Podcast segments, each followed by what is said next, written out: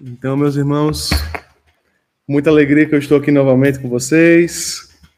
Nosso pai fundador me deu novamente essa missão de fazer um pouco da partilha da palavra. É... Um bom dia a todos que acabaram de entrar. Fico muito feliz por ver a alegria de todos. É... Estamos distantes fisicamente, mas espiritualmente estamos todos juntos, como família. Acabamos de passar por momentos maravilhosos aqui, acabamos de passar por momentos maravilhosos também aí em João Pessoa. Nosso cerco de Jericó que foi maravilhoso. Nosso, o nosso o nosso encontro, nosso preparo aqui no Rio. Começamos já nossas aulas, já começamos a nos capacitar cada vez mais para pregar a palavra de Deus e que possamos ser futuros sacerdotes santos e irmãos santos.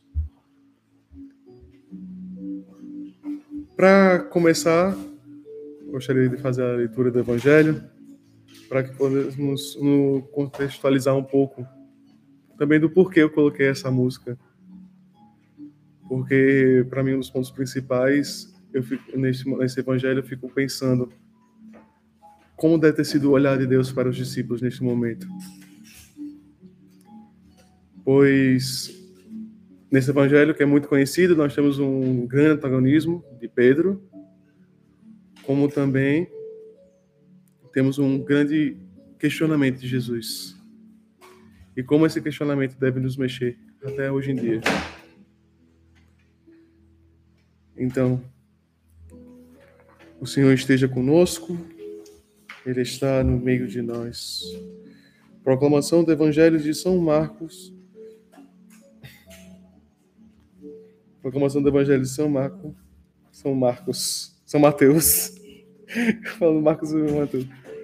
Mateus. É...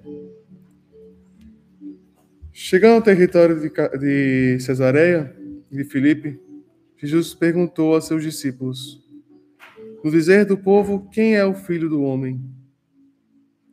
E responderam: Uns dizem que é João Batista, outros Elias outro Jeremias e outro um dos profetas. Disse-lhe Jesus: E vós, quem dizeis que eu sou? Simão Pedro respondeu: Tu és o Cristo, o Filho de Deus vivo. Jesus então lhe disse: Feliz és tu, Simão, filho de Jonas, porque não foi da carne nem do sangue que te revelou isso, mas meu Pai que está nos céus. E eu te declaro: Tu és Pedro e sobre esta pedra edificarei a minha igreja. As portas do inferno não prevalecerão contra ela. Eu te darei as chaves do reino dos céus. Tudo o que ligares na terra será desligado nos céus, e tudo o que desligares na terra será desligado nos céus. Depois, ordenou aos discípulos que não dissessem a ninguém que ele era o Cristo. Desde então, Jesus começou a manifestar a seus discípulos que precisava ir a Jerusalém e sofrer muito da parte dos anciãos e dos príncipes e dos, dos príncipes, príncipes dos sacerdotes e dos escribas. Seria morto e ressuscitaria no terceiro dia. Pedro então começou a interpelá-lo e, e, protestando nesses termos que Deus nos é, permite, permitia, permita e protestou-lhe nestes termos: Que Deus não permita isso, Senhor. Isso não te acontecerá. Mas Jesus voltou-se para ele e disse-lhe: Afasta-te, Satanás. Tu és para mim um, um, um escândalo. Teus pensamentos não são de Deus, mas dos homens. Palavra da salvação.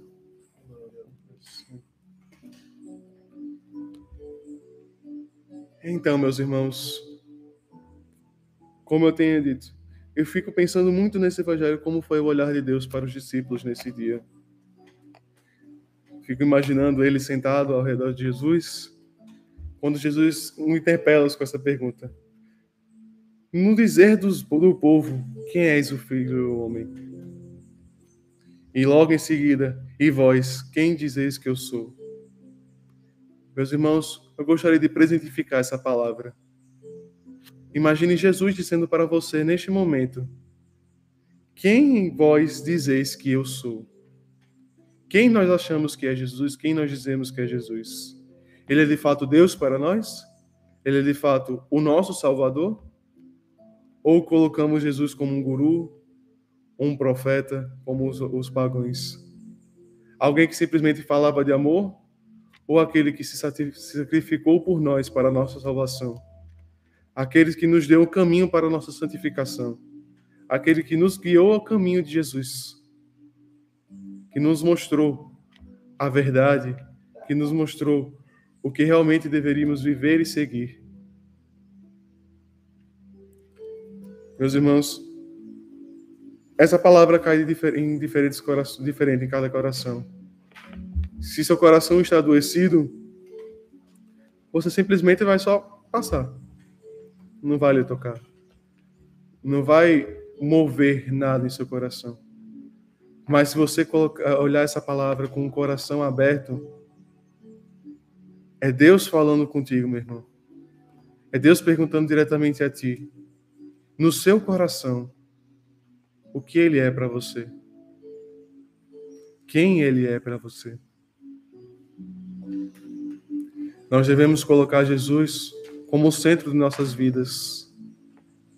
Mas como vamos colocar Jesus no centro de nossas vidas se para nós ele não é Deus? Muitas vezes. Se há coisas tão maiores do que ele, tem tantas prioridades que nós colocamos diante dele.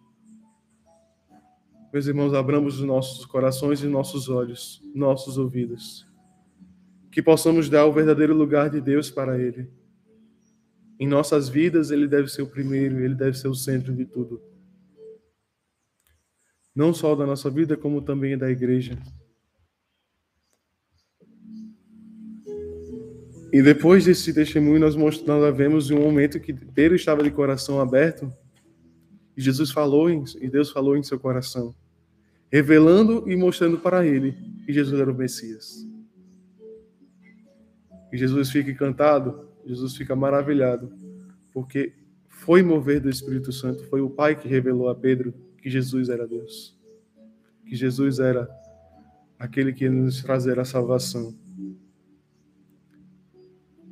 Porém, logo em seguida, Jesus nos mostra a, o primeiro anúncio da paixão.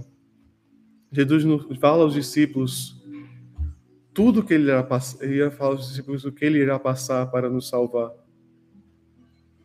Porém, em diferentes corações caíram, caíram diferentes a mensagem. Uns ficaram com medo de perder, perder Jesus, como Pedro. Outros começaram, eu acredito, começaram a borbulhar. E com um coração adoecido começaram a estranhar como é que o Messias irá morrer. E fico imaginando como Judas recebeu essa mensagem. Porque Judas pensava, acreditava no Messias guerreiro que ia libertar Israel da escravidão. Mas Deus se mostrou um Deus de amor neste momento. E que ele iria se sacrificar pela nossa salvação. Como muitas vezes queremos colocar os nossos desejos, as nossas vontades nos sonhos de Deus. Pedro queria que Deus não fosse morto. Deus, eh, Pedro não queria que Jesus fosse machucado, fosse torturado e sofresse para nos salvar. Por quê? Para Pedro, com o amor naquele momento, o grande amor que ele tinha por Jesus, ele não queria ver Jesus sofrer. Não concebia o coração de, de Pedro naquele momento o sofrimento de Jesus. Mas Pedro não entendeu que aquele era plano de Deus. Como muitas vezes nós também não entendemos. Olhamos o sacrifício apenas como Jesus fosse torturado. E não olhamos o verdadeiro sentido do amor do sacrifício de Deus. Meus irmãos, nunca possamos esquecer o que nós vivemos na Semana Santa. Ela deve ser presente em todo o ano, não só durante a Semana Santa. Nunca podemos nos esquecer por que Deus passou por tudo aquilo. Não podemos esquecer por que Deus fez o que fez. Porque tinha que ser assim. Se não fosse assim, nós não teríamos como nos salvar por nós mesmos. É impossível para um homem se salvar por si, sem o auxílio de Deus. Mas de antemão, assim como os discípulos, nós não conseguimos entender. E levamos tempo, tempos e tempos para poder colocar em nossos corações que Jesus é o caminho de santidade e de salvação. Mas, meus irmãos, que possamos sempre presentificar nossos dias, nosso dia a dia, o que tudo que nós vivemos na Semana Santa. E possamos sempre nos lembrar para o preparo do novo, do novo tempo, após o tempo comum, a vinda do nosso Salvador. Estamos nos preparando agora para, para futuramente celebrar o nascimento de Jesus após a Semana Santa. O início de um novo ano, o início de um, de um novo de novos desafios, novas missões. Não podemos olhar para o novo e também não, como se fosse um bicho de sete cabeças, mas também não devemos nos preocupar demais com o que irá acontecer no futuro. Nós devemos viver o hoje e dar o nosso máximo no hoje. Hoje Jesus nos mostra o primeiro anúncio da paixão. Então que possamos guardar esse anúncio em nossos corações e propagar a, todo, a todos a palavra de que Deus é o nosso Salvador. Que possamos viver de acordo de, de, de, como Deus nosso Salvador. Nas dificuldades do dia a dia, nas missões, nos afazeres, nos nossos trabalhos, nos nossos estudos, na nossa comunidade, na nossa igreja. Porque uma coisa que me entristece muito é quando eu vejo o quanto atualmente nós buscamos muita segregação na igreja. Nos catalogamos como, como renovação carismática, como tradicionalistas, mas esquecemos que somos uma igreja una, santa, apostólica romana. Nós temos maneiras diferentes, caminhos diferentes a seguir a Deus, mas todos nós seguimos o mesmo Deus. E Deus nunca pregou a, é, a segregação, Ele sempre pregou-nos a união. Como pregou aqui a união dos, dos discípulos ele prega para que nós sejamos unos. Não que nos odiemos, não que dificultemos o caminho de cada um, mas que juntos busquemos a Deus. Nós vemos testemunho agora à parte, agora como estamos na faculdade de São Bento, nós vemos várias ordens, vários caminhos, encontramos também com vários seminaristas diocesanos, e vemos como cada um tem um caminho diferente. Cada um é chamado a viver um caminho diferente.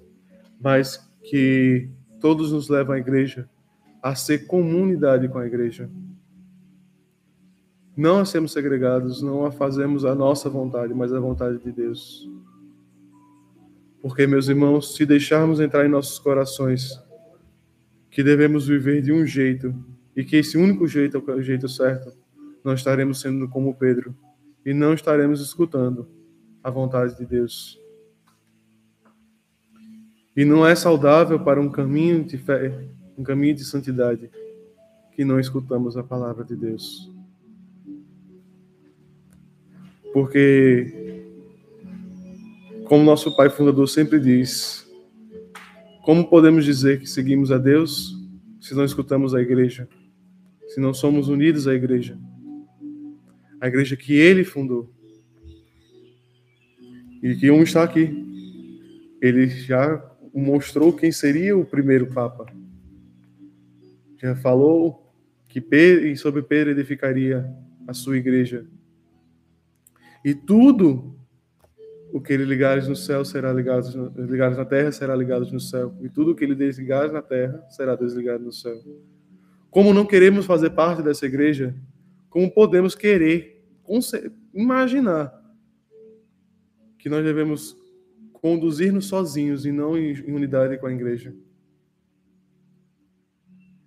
Meus irmãos, tudo que é afastado da igreja não é de Deus. Tudo que não está em unidade com a igreja não veio de Deus. Mas com um, um olhar carinhoso, eu penso que logo Jesus, como Jesus, como Pedro deve ter ficado espantado com a reação de Jesus. Mesmo assim, acho que ele ainda não tinha entendido. Mas com um olhar carinhoso, Deus ainda o traz para perto e continua cuidando dele, mesmo sabendo o que iria acontecer depois. Mesmo sabendo a traiz da que Pedro iria o negar, mesmo sabendo aquele, mesmo sabendo que Judas iria trair. Ele ainda continua cuidando dos discípulos, mesmo depois de ter se revelado como Messias para eles. Deus amor, meus irmãos. Nunca possamos esquecer do amor de Deus. Nunca possamos esquecer do cuido de Deus para conosco. Nós temos uma missão muito importante aqui de nos capacitarmos. Nós temos uma missão muito importante aí em João Pessoa de salvar almas para Deus. Possamos viver cada um em nossas realidades aquilo que Deus sonha para nós e não o que nós sonhamos que Deus queira. Abramos os nossos corações e os nossos ouvidos. Que essa palavra seja fecunda em nossas vidas até todos os dias. E que não queremos colocar palavras na boca de Deus para se adequar às nossas vontades, aos nossos sonhos. Mas que, de corações abertos, possamos nos tornar a igreja fecunda e uma igreja santa. Então, meus irmãos, era isso que eu tinha para falar para vocês. Um pouco curto, fico um pouco nervoso, mas espero que tenha sido um momento fecundo para todos e que a partir dessa reflexão possamos alcançar mais a Deus. E para encerrar esse momento, gostaria de colocar uma música que é muito marcante para nós membros da comunidade, e em particular, uma das músicas favoritas de um grande irmão meu, João, Joãozinho. Essa música eu gostaria que você rezasse com essa música neste momento, meus irmãos.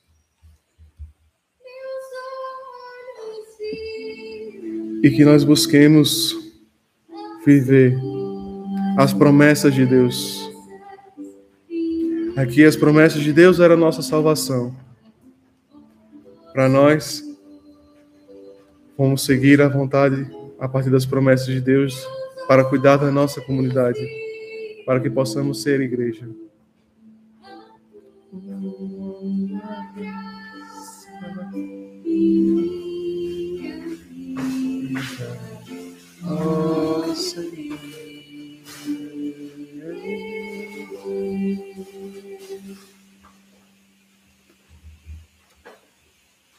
Meu coração sentiu a tua presença guiando-me a tua unção. E esta aliança sustentando minha vida. Com teu braço forte, fazendo tua graça acontecer minha boca proclama e testemunha as obras de tua redenção. Pois eu te louvo, te exalto e te rendo coração. Te louvo exalto e te rendo adoração.